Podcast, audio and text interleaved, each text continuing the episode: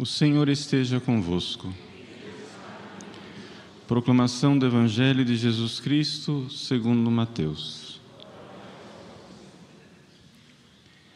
Naquele tempo disse Jesus a seus discípulos: Em vosso caminho anunciai o reino dos céus está próximo.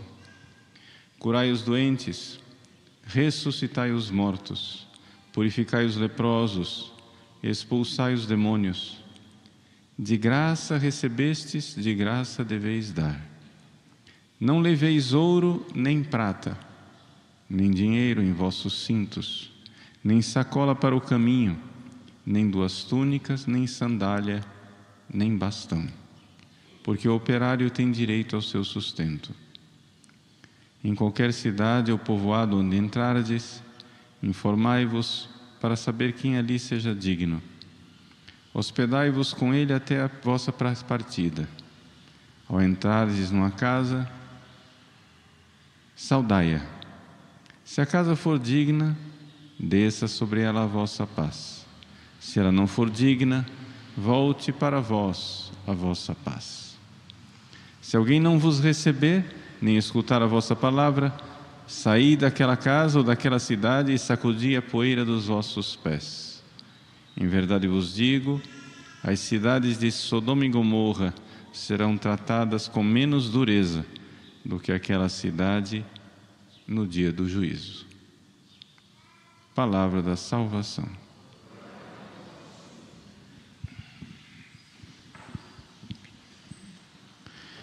Meus queridos irmãos e irmãs, celebramos a missa votiva de nosso Senhor Jesus Cristo, sumo e eterno sacerdote. Todas as quintas-feiras é sempre o dia de nós rezarmos pela santificação dos sacerdotes. Foi na quinta-feira santa, à noite, que nosso Senhor Jesus Cristo instituiu o santo sacerdócio católico e nos deu a divina Eucaristia. Esses dois grandes dons do seu coração eucarístico, do seu coração ardente de amor por nós. Esta é a grande herança que nós recebemos de Cristo e que não podemos perder. Mas exatamente por isso, Satanás sabe onde é que está o centro da vida da igreja. O centro da vida da igreja está na Eucaristia o centro da vida da igreja depende dos sacerdotes. O que seria do mundo sem sacerdotes que celebrassem e ofertassem o santíssimo sacrifício do altar.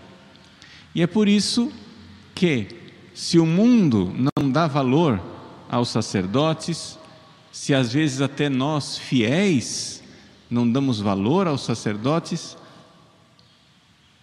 o diabo nos ensina uma bela lição. Por quê?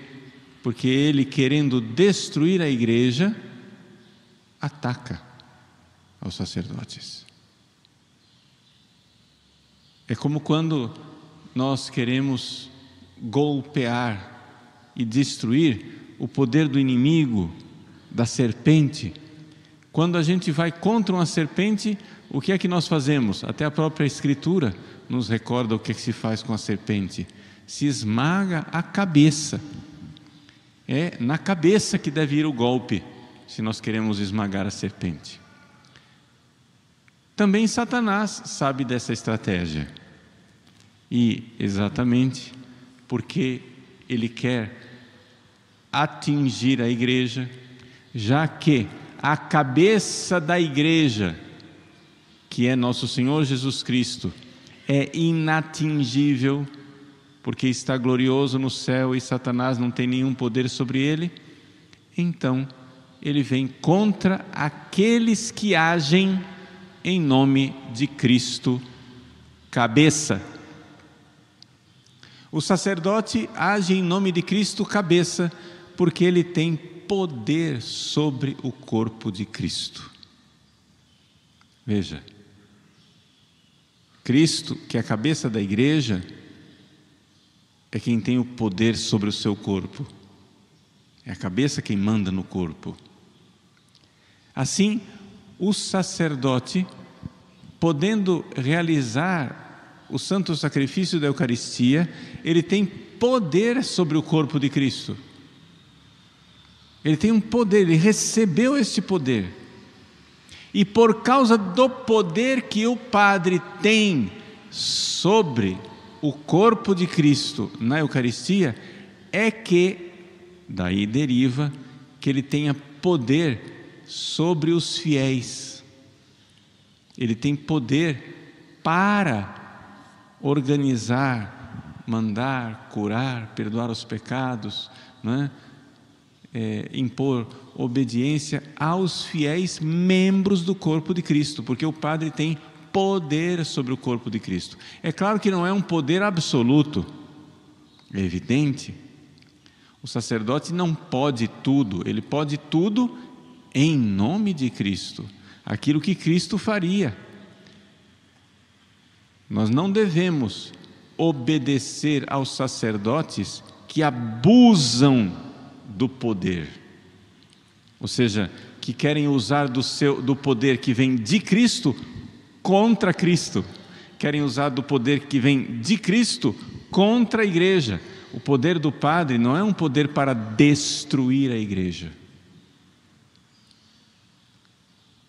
Se um sacerdote quisesse impor aos fiéis uma obediência em que claramente nesta obediência a igreja fosse dilapidada, fosse destruída, fosse dilacerada, é evidente que os fiéis não somente não devem, não podem obedecer. O fiel não pode, seria pecado obedecer a um padre que manda uma coisa que destrói a igreja. Não é somente que, ah, eu não quero obedecer por fraqueza minha, mas eu deveria obedecer. Não, você não pode obedecer. Quando um sacerdote abusa do poder, os fiéis não podem obedecer. Por quê? Porque essa é a estratégia de Satanás. Satanás, querendo atingir toda a igreja, atinge aquele que age em nome da cabeça, que é o sacerdote. Então, os sacerdotes são tentados, os sacerdotes são provados pelas tentações do inimigo. Se nós formos olhar na história da igreja, praticamente todas, todas as heresias, todos os cismas, Todas as grandes confusões na igreja foram causadas por sacerdotes, seja sacerdotes simples presbíteros, seja sacerdotes bispos. É importante lembrar que quando a igreja fala de sacerdotes, nós estamos falando de bispos e padres. Quando a gente diz sacerdote, o pessoal geralmente pensa só em padre. Não, mas o bispo é sacerdote. Essa palavra sacerdote inclui dois graus da ordem: o grau do episcopado e o grau do presbiterato. Os diáconos não são sacerdotes. Na linguagem da igreja, com toda clareza, quando nós nos referimos a sacerdotes, nos referimos a bispos e padres. Portanto, essa missa, em honra a nosso Senhor Jesus Cristo, sumo e eterno sacerdote, em que nós intercedemos pela santificação dos sacerdotes, estamos rezando também pelos bispos, não somente pelos presbíteros, não é? Não somente os padres, mas também os bispos são sacerdotes. Pois bem, então vamos pedir, rezar, implorar. É uma grande batalha. É uma grande batalha porque os pobres sacerdotes, na sua generosidade, se colocaram à disposição de Deus como instrumentos de Cristo. O sacerdote é instrumento de Cristo. Ele não é, digamos assim, o artista, ele é o pincel. Ele não é o autor do livro, ele é a caneta. Ele não é aquele que faz, é aquele que coopera, é um instrumento. Ministro é isso, o sacerdote é isso, é instrumento do Cristo cabeça. Satanás, não podendo atingir o Cristo cabeça, atinge aquele que é instrumento do Cristo cabeça e vem contra os sacerdotes. Para mim é fonte de grande consolação saber que durante todo o meu dia, né, durante a minha vida, eu tenho sempre a possibilidade de contar com a graça alcançada pelos fiéis que rezam pelos sacerdotes. Eu confio muito na oração de vocês. Eu confio muito nos sacrifícios que vocês fazem. E invoco e peço aos santos anjos da guarda de todos vocês, ao anjo da guarda do meu sacerdócio, ao meu anjo da guarda pessoal, que auxilie nessa luta contra os poderes das trevas, e que, se por acaso, por fraqueza, algum de nós nessa batalha termina caindo, que nós sejamos imediatamente levantados pela graça, pelo nosso anjo da guarda, que nós não desanimemos. É uma grande alegria ser católico. É uma grande alegria ter estes instrumentos divinos e maravilhosos que são os sacerdotes ordenados. Sem os sacerdotes não haveria Eucaristia. Todo o bem que a igreja tem, todo o bem que a igreja administra e possui, está na Eucaristia.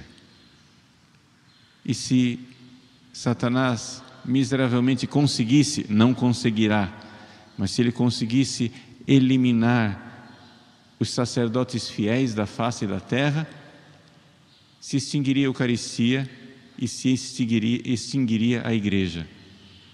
Mas nosso Senhor prometeu: as portas do inferno não prevalecerão. Às vezes, olhando para o estado em geral da igreja, pode ser que alguém fraco na fé fique duvidando e pensando: mas será que as portas do inferno prevalecerão? Será? que a igreja não será extinguida, meus irmãos, o que pode acontecer é que a igreja desapareça da percepção dos infiéis, do mundo, que o mundo não perceba mais a existência da igreja. Que a igreja vá, como nós costumamos dizer, na linguagem que foi consagrada, que a igreja vá para as catacumbas. Mas a igreja nas catacumbas não é a igreja não existente é somente a igreja não percebida pelos ímpios, pelos infiéis. Haverá sempre uma porção que, fiel à fé de nosso Senhor Jesus Cristo, vai com as suas obras, com os seus sofrimentos, com as suas orações, preparando o triunfo. Quando cair a grande Babilônia, e ela cairá, quando finalmente ela for derrotada, e será derrotada, virá o grande aleluia. E no grande aleluia do triunfo, no aleluia final, em que o anjo, voando pelo céu, proclamar: caiu, caiu a grande Babilônia, caiu aquela que prostituía as nações. Então, naquele dia, os pobres miseráveis que viviam escravos da Babilônia virão ao nosso encontro, irão nos agarrar pelas vestes, irão dizer: ensina-nos o caminho da verdade, ensina-nos o caminho de Deus, ensina-nos o caminho do céu. Por enquanto, cabe a nós perseverar, cabe a nós continuar firmes, cabe a nós sofrer sim perseguições, sofrer momentos de angústia, mas nós temos a graça nós temos nosso Senhor do nosso lado, sumo e eterno sacerdote, sempre vivo a interceder por nós. Nós temos Nossa Senhora, aquela mulher vestida de sol que vai, vem contra o dragão e que batalha com o restante dos seus filhos. aquela cuja profecia previu a descendência esmagará a cabeça da serpente. Sejamos humildes, como humildes calcanhares de Nossa Senhora. Sirvamos a Deus, perseveremos, rezemos pelos nossos padres.